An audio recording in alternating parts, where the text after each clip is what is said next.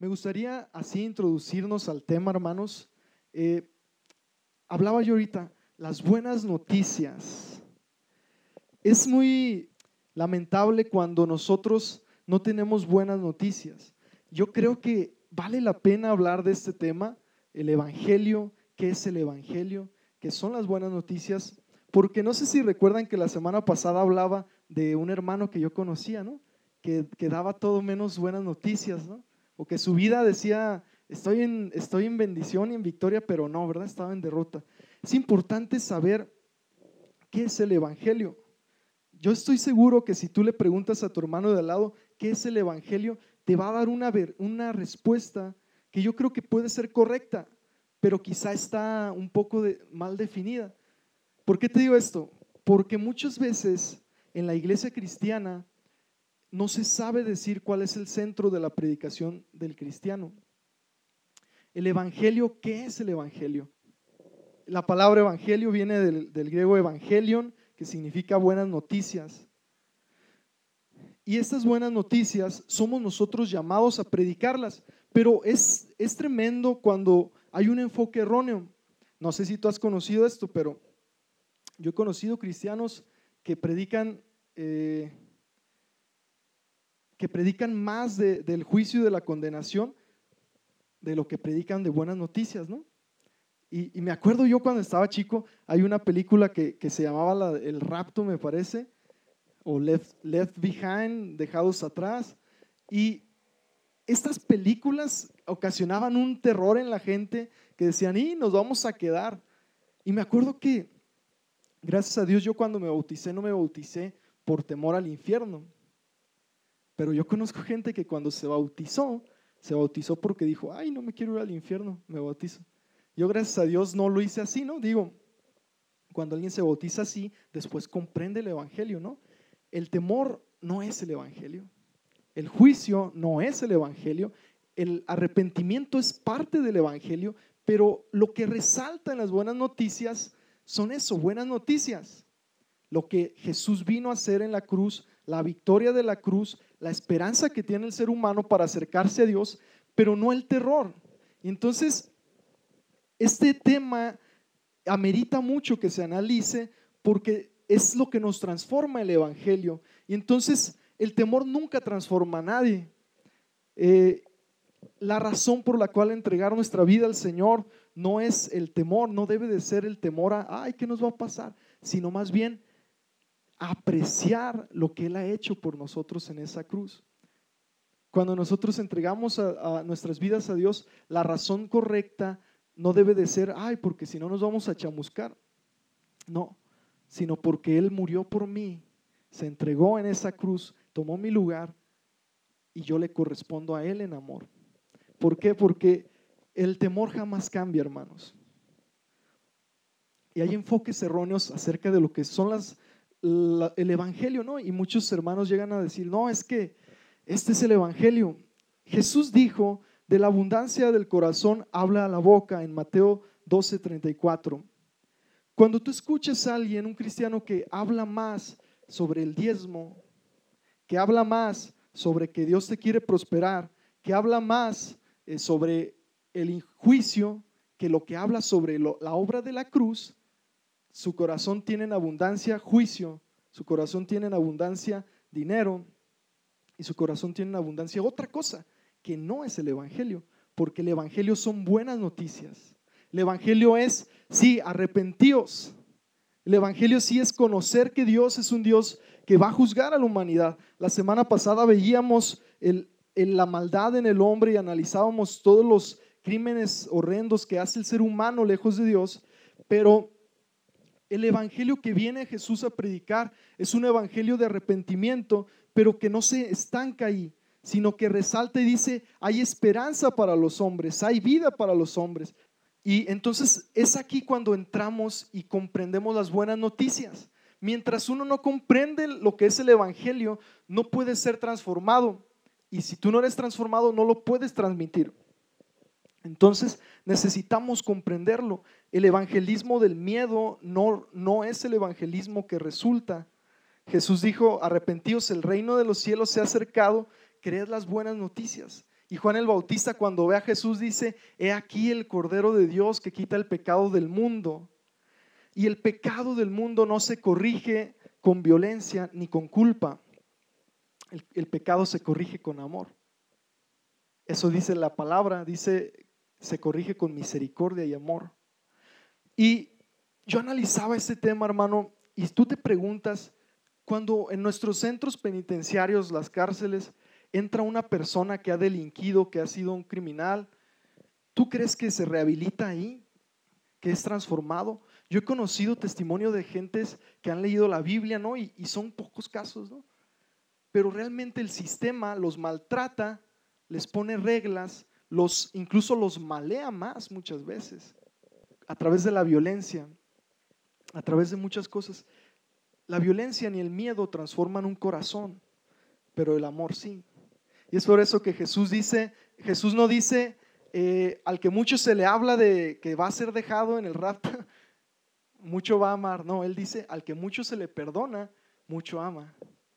No dice Jesús, al que mucho se le regaña, mucho ama. No, al que mucho se le perdona. Cuando tú entiendes lo que Jesús hizo en la cruz y lo vives en tu ser, el Espíritu Santo te lo testifica te transforma, porque el amor es lo único que puede transformar nuestras vidas. Es necesario entender el juicio de Dios acerca del pecado, pero lo esencial en el Evangelio es saber que mi deuda ha sido pagada si creo en Jesús, que mi Salvador toma mi culpa, mi suciedad y mi falsedad y me da una entrada de nuevo en comunión con Él. ¿Cuánta gente hoy en día carga con culpas? Lo peor sería saber que un cristiano está eh, carcomido por la culpa. ¿Por qué? Porque me hablaría de que el Evangelio no ha sido asimilado en su espíritu, porque el Evangelio es, te libra tu conciencia del pecado. El Evangelio hace que tu justicia se base en la cruz y puedas decir, el día de mañana me puedo ir y yo estoy satisfecho porque voy a estar con Dios. Te quiero invitar a que me ayudes a leer en Isaías 35 del verso 1 en delante vamos a leer. Dice así la palabra de Dios, dice, hasta el lugar desolado y el desierto estarán contentos en esos días. La tierra baldía se alegrará y florecerá el azafrán de primavera. Así es, habrá abundancia de flores, de cantos y de alegría. Los desiertos se pondrán tan verdes como los montes del Líbano, tan bellos como el monte Carmelo o la llanura de Sarón. Allí el Señor manifestará su gloria. El esplendor de nuestro Dios. Con esta noticia fortalezcan a los que tienen cansadas las manos y animen a los que tienen débiles las rodillas. Digan a los de corazón temeroso, sean fuertes y no teman. Porque su Dios viene para destruir a sus enemigos, viene para salvarlos. Y cuando Él venga, abrirá los ojos de los ciegos y destapará los oídos de los sordos. El cojo saltará como un ciervo y los que no pueden hablar cantarán de alegría brotarán manantiales en el desierto y corrientes regarán la tierra baldía. Amén. ¿Tú te has preguntado, estoy leyendo la versión nueva traducción viviente, eh, tú te has preguntado cómo sería un mundo sin maldad, sin robo, sin envidias, sin injusticias? ¿Tú te has preguntado cómo sería un mundo así, hermano, con paz? Ir por la calle a gusto sabiendo que no te van a asaltar nadie, ¿A cuántos de aquí los han asaltado? A ver, vamos viendo, para hacer un grupo especial para dar consejería. Imagínate que pudieras salir a la calle así, sin preocupaciones. ¿Lo puedes imaginar? Dice Isaías, en esta es una profecía parcial y futura, porque se cumple en Jesús. Dice, hasta el lugar desolado y el desierto estarán contentos. Dice, va a haber vida, va a haber abundancia. Y si tú lees más adelante, habla del mundo futuro que Dios va a restaurar. Y habla también de cómo Jesús vino y hizo esto. Qué maravilloso sería un mundo sin maldad, sin injusticia, sin nada de eso. Nosotros sin enfermedad, imagínate. Y nosotros entendiendo la problemática del ser humano es esta. El ser humano está en crisis y decadencia por alejarse de Dios. El creador del Señor de los Anillos, ¿alguien ha visto esas películas? Amén, dice la hermana. Amén el creador de esas películas es creyente, o fue creyente porque ya falleció, eh, Tolkien, J.R. Tolkien, él habla y dice, la humanidad anhela una restauración. La humanidad, ¿tú sabes por qué prosperan tanto las películas de la, princesa que es rescatada por el héroe? ¿Tú sabes por qué nos, nos gustan las películas con final feliz? ¿A cuántos les gustan las películas con final feliz? A todos. Que, que los malos pierdan y que los buenos ganen, ¿no? Y Tolkien escribe eh, algo muy interesante cuando habla del anillo, ¿no? El anillo, eh, hay un anillo eh, y todos los que se lo ponen, su maldad aflora, su ambición, etc. Pero él sugiere y dice, la gente naturalmente, dice, tiene una ilusión de eternidad, tiene una ilusión de que el bien triunfe sobre el mal y dice, y, dice, esta es, esta es parte del Evangelio, dice, la gente tiene una predisposición psicológica a, buscar lo bueno, hasta en las novelas. Las hermanas, ¿verdad? Siempre cuando el, comanche, así les dicen a los villanos, ¿no? Anda ahí tramando cosas. Ah, no, no, no, no, no, que se den cuenta que, está haciendo algo malo, porque todos queremos que lo bueno prospere. Y dice Tolkien, eh, quien, es quien fue creyente, dice, este es un deseo que vive el ser humano porque se ha alejado de Dios y quiere una redención inconscientemente está pidiendo una redención. Y lo que no saben es de que hay un verdadero rey que así como en toda película o en toda historia fantasiosa, que regresa, que vence al dragón y que, que nos rescata de la prisión, ¿no? Son las historias. Pero lo que no saben, dice Tolkien, es de que esta historia es verdad. Hay una historia verdadera, lejos de fantasías, dice, y se trata también de un rey, un rey que viene de nuevo, pero este es el rey verdadero y este es el rey que viene a restaurar su reino. Y dice, este es Jesús, ¿no? Dice, pero la, sociedad inconscientemente desea eso. Y con estas palabras nosotros podemos ver, hermanos, que nuestra sociedad nunca ha visto como algo bueno la traición, la cobardía y el hecho de que planteemos el, que el ser humano traicionó a Dios y si vive en la sociedad, hoy oímos de crímenes, hoy oímos de conflictos entre naciones, de guerras, eh, de toda clase de males. La sociedad quiere eh, ser redimida, pero a la vez está en lejanía de su Creador. En Juan 8:34 Jesús dijo, el que practica pecado, dice, es esclavo del pecado. Hoy tú le dices a un joven y le dices, oye, ¿eres libre? Sí, puedo hacer lo que quiera. Tomo lo que quiera de alcohol, este, me meto sustancias químicas, soy libre, nadie me dice que no. Y luego eh, puedes preguntar, ¿realmente eres libre si no puedes dejar de hacer eso? No, eres esclavo. Y Jesús dice, el que practica el pecado es esclavo del pecado. Alguien puede decir, no, pues yo puedo andar con tantas chavas, soy libre, la religión a mí. Hermanos, venimos de un contexto en el que la religión popular católica metía miedo a las personas, ¿no? Ah, el, que, la, sexualidad es pecado y esto y esto. Y entonces en el siglo pasado viene una revolución en, la industria, ahorita la industria de la pornografía gana millones, aprovechándose de que hubo gente que decía, no, es que yo, esos retrógradas, yo quiero ser libre, me están oprimiendo. Entonces mucha gente dijo, ay, hay que hacer, hay que abusar de las cosas que dicen ellos que son malas y bla, bla, bla. Y ciertamente la postura era era mala porque la Biblia eh, dice que todo esto es sano. Era, la postura era em, religiosa. Pero el ser humano que hoy está en esta sociedad es cautivo, pero dice ser libre. Y decía un profesor de psicología, decía sobre sus pacientes, decía, antes la gente iba al psicólogo neurótica, dice, por todo lo que querían hacer y no se atrevían. Entonces, ¿Qué hacían los psicólogos? Les decían, ah, aflójate un poco la corbata, permítete ciertos gustos. Entonces la gente empezó, ¿no?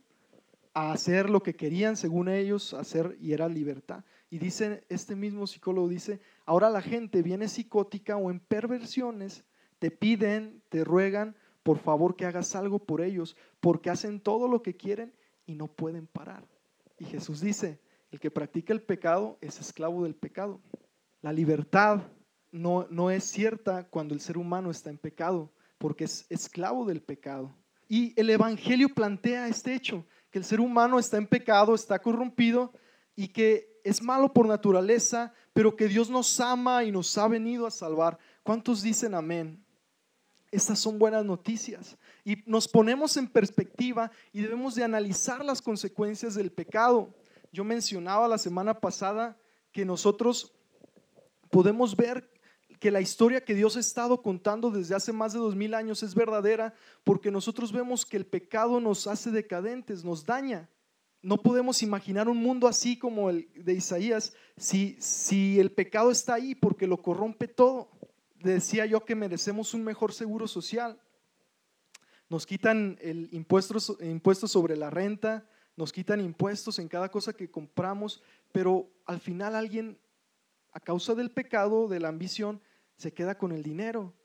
Entonces genera decadencia, genera consecuencias, suben los precios, suben la cantidad de pobres en el país a causa del pecado. Meditábamos que detrás de cada problemática había una raíz de pecado, ¿se acuerdan?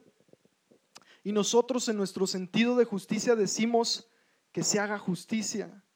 Y el Evangelio trata con esta realidad del ser humano que es tan evidente y nosotros debemos entender que es aquí donde aflora el amor de Dios, porque la luz es, más, es mejor vista cuando hay oscuridad, ¿cierto? Cuando aquí está de noche, si prendemos ahorita estos focos que están acá, sí se va a ver algo de luz, ¿no?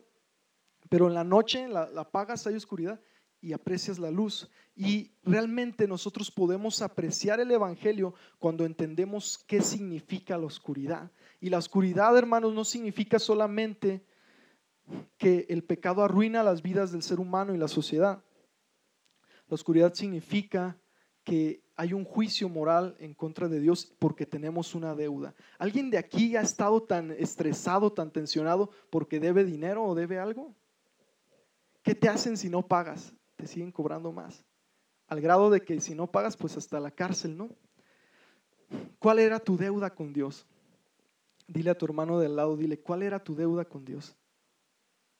Díselo. ¿Cuál era tu deuda con Dios? Decía una hermana en mi casa de oración, decía, sí, cuando, te, cuando debes dinero en el Coppel andas bien alterado, ¿no? Pero esta deuda es más profunda. Esta deuda habla de que hemos traicionado a nuestro Creador. La traición nunca es buena. De hecho, cuando tú traicionas a un ser querido, sientes la culpa, sabes que está mal. Pero traicionar a nuestro creador, muchas de las personas no se, no se preguntan eso. Y la gente le puedes decir, tu deuda es de, es de tu vida. ¿Y qué le deseamos a un ladrón? Nosotros sabemos que la paga del pecado es muerte y tenemos un sentido de justicia. ¿Qué pasaría, hermano, si alguien eh, te roba? ¿Qué le deseas a un ladrón? Que se le haga justicia. Los diez mandamientos nos dicen que, que el pecado amerita un juicio de Dios. Y te voy a decir por qué el mensaje cristiano tiene al infierno y al juicio. Dice un hermano, dice, hay razones lógicas del juicio de Dios. Dice, como dador de normas morales y juez, cuando en verdad se ama a una persona y ves cómo alguien le está arruinando la vida con perjuicio a sí mismo para el agresor, no puedes menos que sentir enojo. Becky Piper así lo refleja en su libro La Esperanza, tiene sus razones. Y este hermano dice lo siguiente, piensa en cómo te sientes cuando alguien que amas mucho profundamente está destruyendo su vida. Tu hermano, tu tío, tu papá, tu mamá está destruyendo su vida. ¿Qué sientes? Ay, sí, sigue ahí, sigue perdiendo tu vida. No.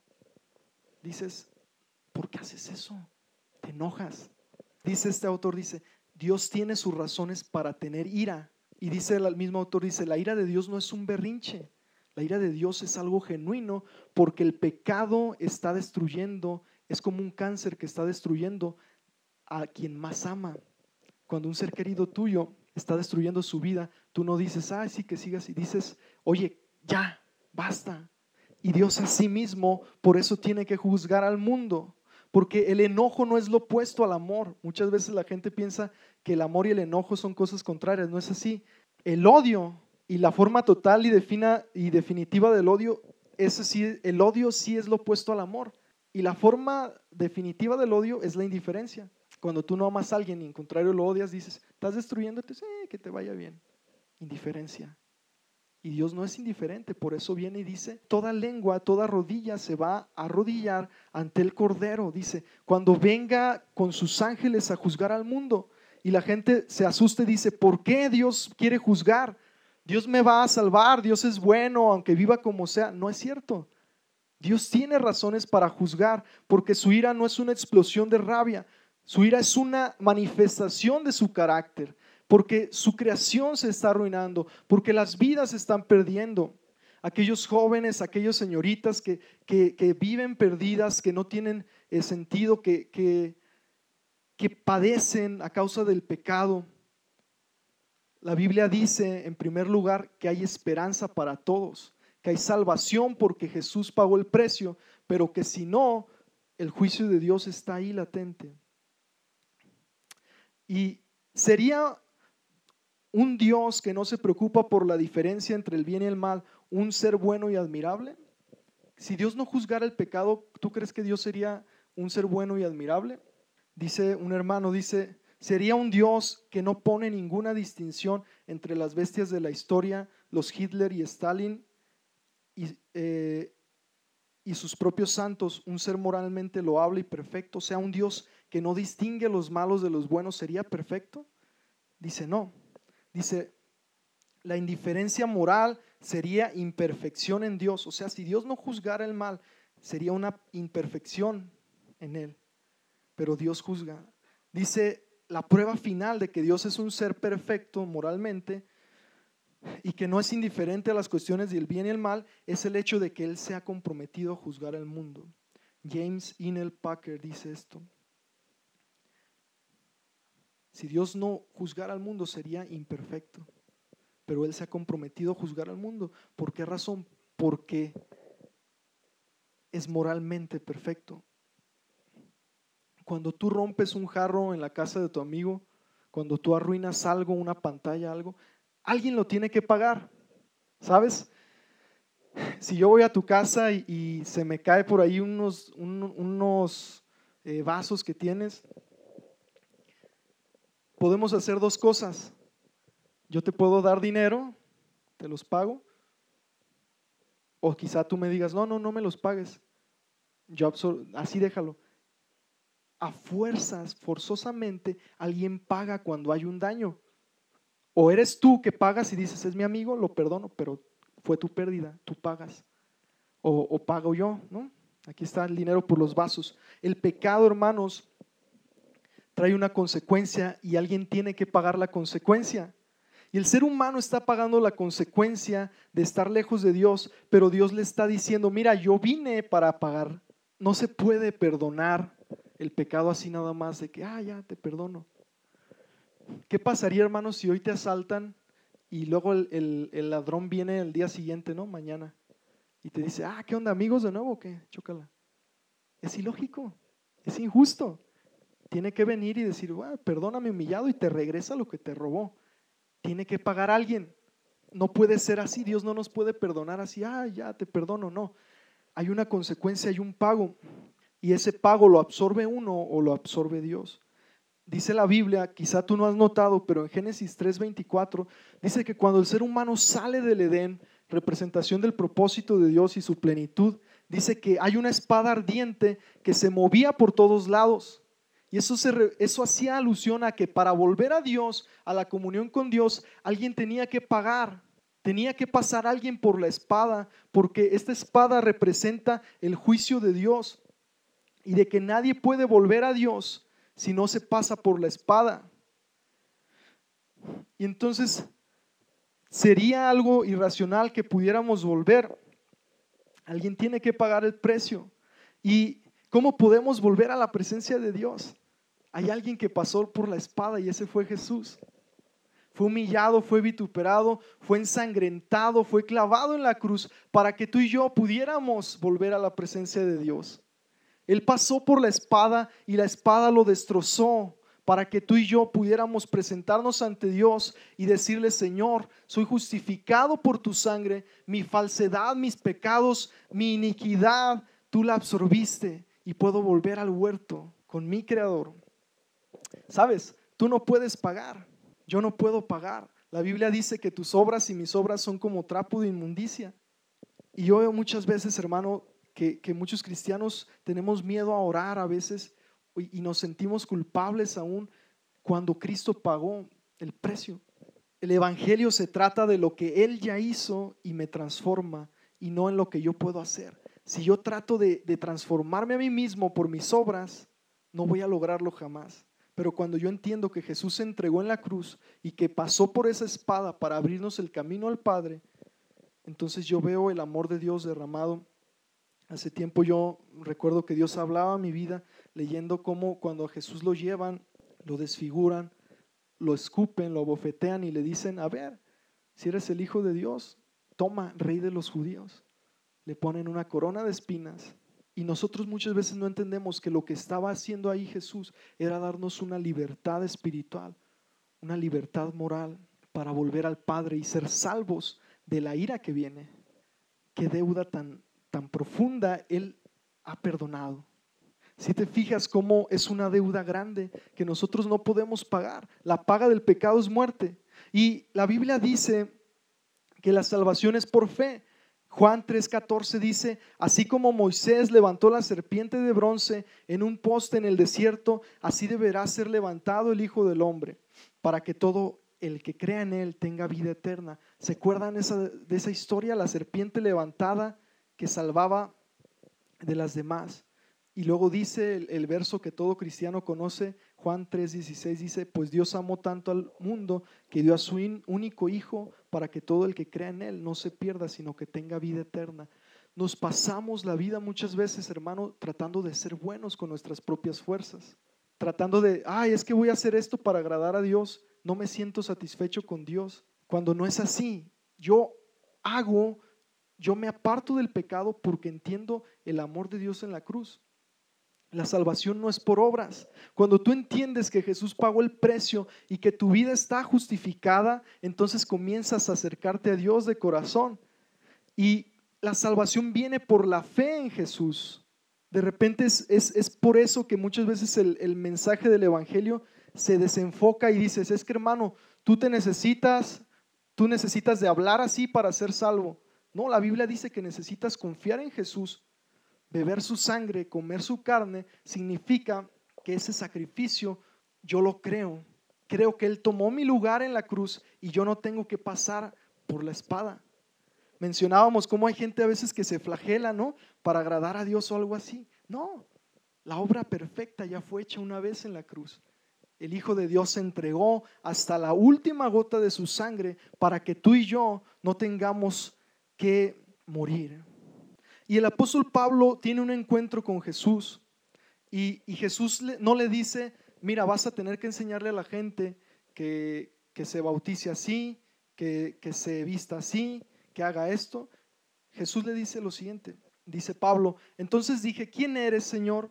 El Señor me contestó, yo soy Jesús, al mismo que persigues, pero levántate, ponte de pie porque me he aparecido a ti para designarte como servidor y testigo de lo que ahora has visto te voy a librar de los judíos y de los gentiles a los que te mando. Dice, te mando a ellos para que les abra los ojos y no caminen más en la oscuridad, sino en la luz, para que no sigan bajo el poder de Satanás, sino que sigan a Dios y para que crean en mí y reciban así el poder de los pecados y una herencia en el pueblo santo de Dios. Dice, por la fe en mí.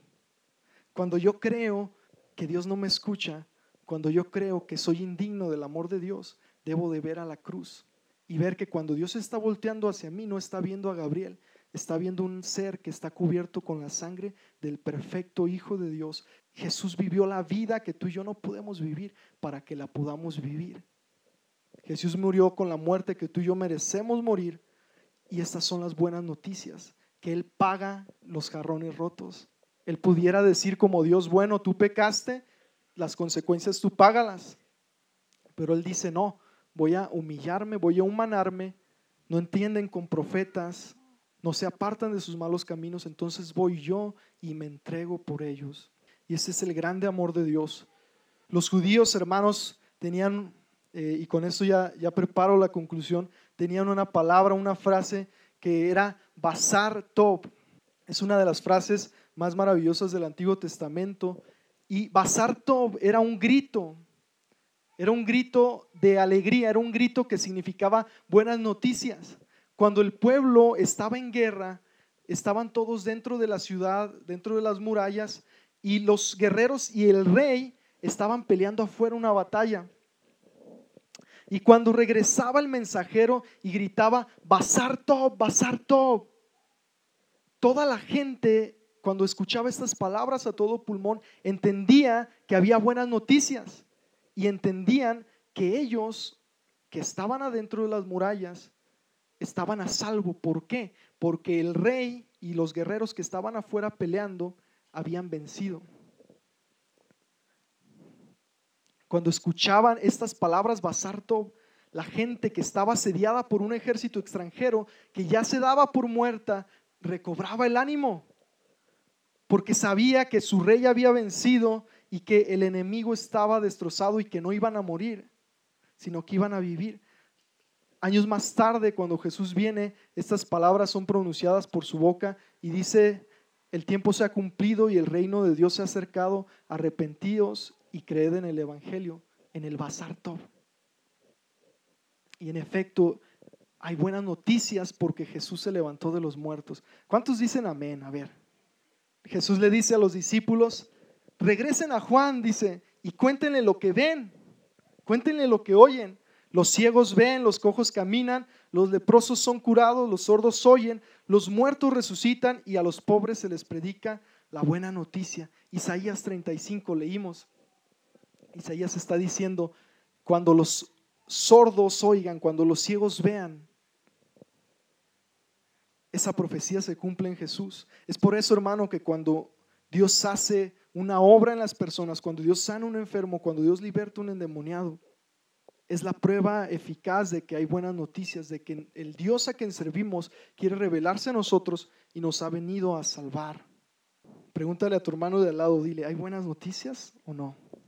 No son 10 mil pesos de deuda, es una vida de deuda.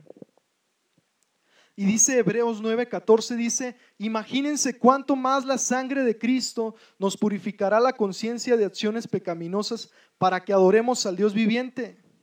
Pues por el poder del Espíritu Eterno, Cristo se ofreció a sí mismo a Dios como sacrificio perfecto por nuestros pecados. Por eso Él es el mediador de un nuevo pacto. ¿Cómo está tu conciencia, hermano? En la medida como esté tu conciencia, es la medida en la que has comprendido el Evangelio. El ser humano está en decadencia porque ha tratado de, ser su propio rey, de basar su vida en, en sí mismos. Pero cuando le das el control a tu rey, al verdadero rey Jesús, entonces tu vida toma otro sentido, porque no vives para satisfacer a la gente, no vives para satisfacer las opiniones, no vives para agradarle a Dios, porque ya agradas a Dios por la obra de Cristo en la cruz.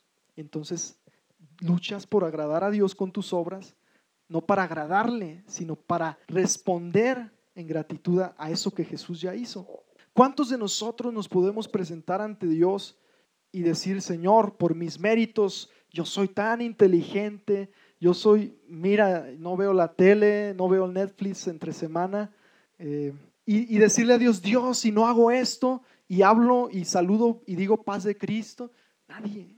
Nuestras obras son basura, su justicia nos transforma, su amor nos transforma. Él se entregó por mí yo le soy deudor y Él es mi Señor. Y Pablo se atreve a decir esclavo. ¿Por qué esclavo? Porque el que practica el pecado es esclavo del pecado. Éramos esclavos del pecado, somos esclavos de Cristo, porque Él es el Señor. Y si nos compró en la cruz con su sangre, entonces le pertenecemos. Y esta obra tan maravillosa es la única que nos puede transformar, transformar las mentes. El hombre necesita un cambio de corazón. Yo mencionaba esto, el hombre no puede ser cambiado con otra cosa.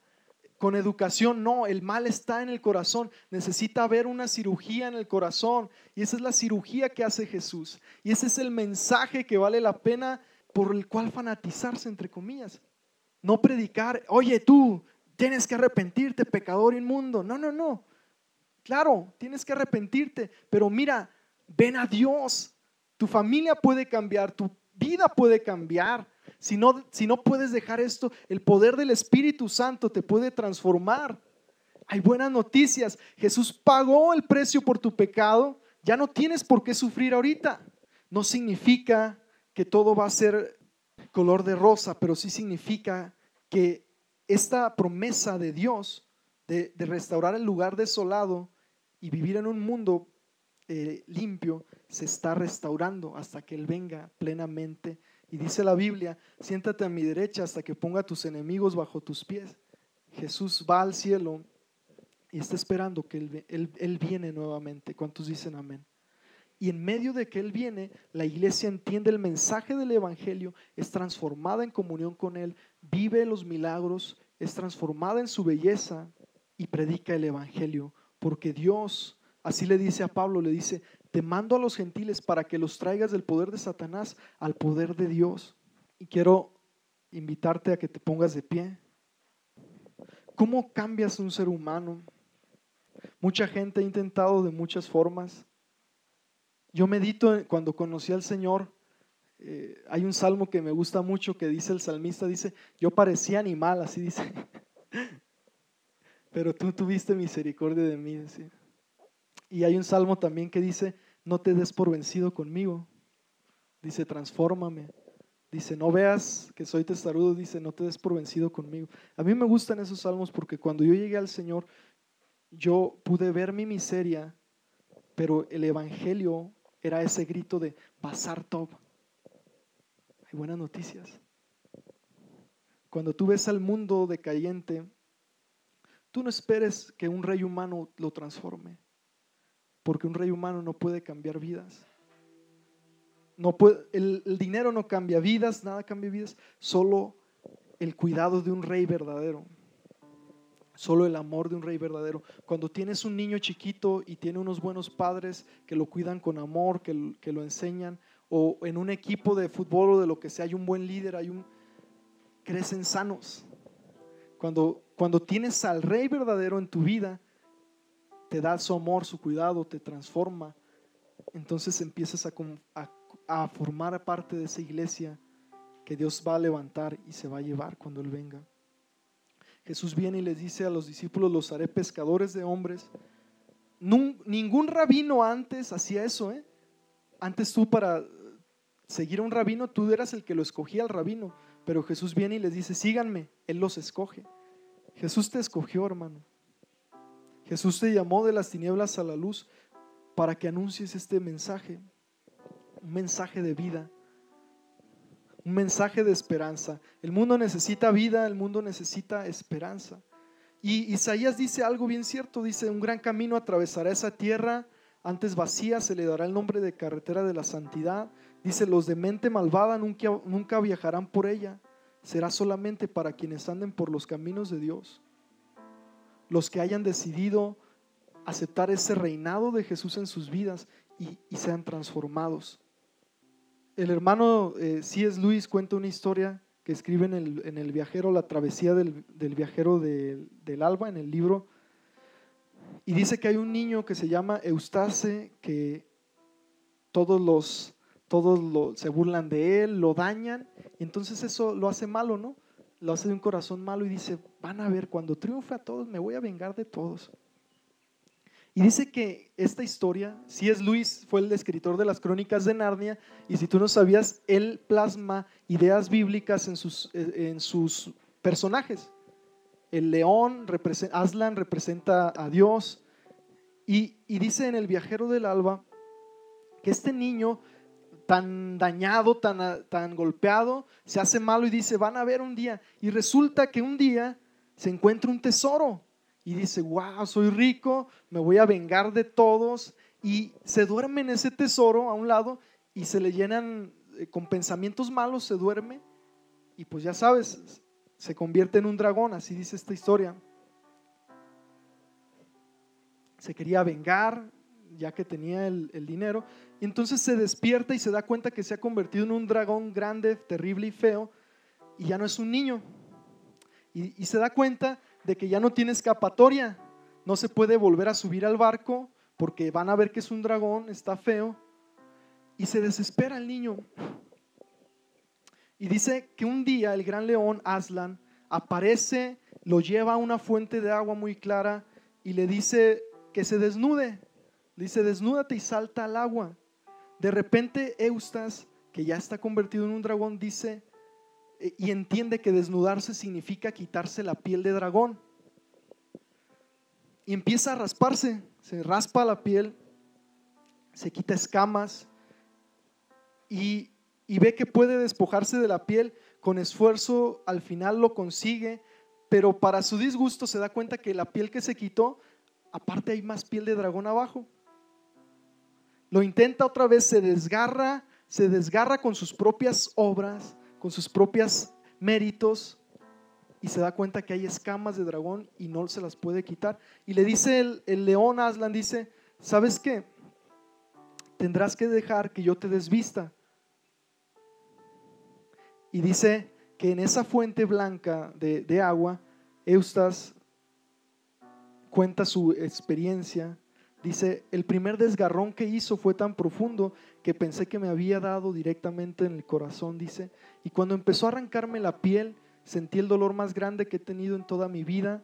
Entonces el león me sacó esa maldita cosa por completo, tal como yo creía haberme arrancado las otras tres pieles, solo que esas no me dolieron y allí quedó tirada en el suelo, pero mucho más gruesa, más oscura y nudosa que las pieles anteriores. Entonces el león me agarró y me lanzó al agua. Me ardió muchísimo, pero solo un momento, y luego vi que había vuelto a ser un niño. El ser humano cuando se aleja de Dios así, esa piel tan, tan gruesa de pecado, y, y tus obras no las pueden arrancar. Solo el amor de Jesús, solo la gracia de Dios te puede transformar cuando te dice, mira, has estado caminando, has estado eh, viviendo por tus fuerzas, intenta con las mías. Y este es el Evangelio que el mundo necesita escuchar. Esas son las buenas noticias, que Dios sí transforma los corazones. Amén. Yo te invito a que pases este lugar y quiero que oremos, hermanos. Pase este lugar, vamos a orar. El Espíritu Santo está aquí en medio de nosotros. Una de las cosas que yo siempre hago es decirle al Señor, enséñame a entender tus buenas noticias, que tus buenas noticias me transformen cada día. Pasa este lugar y dejemos que el Espíritu Santo ministre nuestras vidas. Y yo sé, hermano, que tú que tú has buscado de Dios, este mensaje es para que entendamos qué son las buenas noticias no significa que tú no, que tú no seas salvo, nada de eso. Solo que aprendamos qué es lo que tenemos que predicar, qué es lo que Dios quiere que anunciemos al mundo. Y que de esta forma dejemos también que si hemos estado viviendo por nuestras obras, dejemos que el Espíritu Santo nos transforme. Un cinto, un regaño no te va a transformar nos transforma el ver el amor de Dios que se vierte genuinamente en esa cruz. Nos transforma el hecho de que a pesar de cómo somos falsos, inestables, Dios dice, mira, te quiero hacer un hombre nuevo, te quiero hacer una mujer nueva. Y no te miro, no te, no te cuento que te fuiste de la casa, te cuento de que estás de vuelta. Y quizá muchos ya hemos aceptado al Señor y hemos conocido el Evangelio, pero yo te invito a que en esta hora le digas al Señor, Señor, he estado viviendo por mis obras y, me he dado cuenta que no he sido transformado. He querido hacer bueno por mis méritos, pero ahora entiendo que es por tus méritos. Ahora entiendo que es por acercarme a ti que soy transformado. Cierra tus ojos y oremos. Padre, gracias. Amado Señor, gracias porque estás aquí.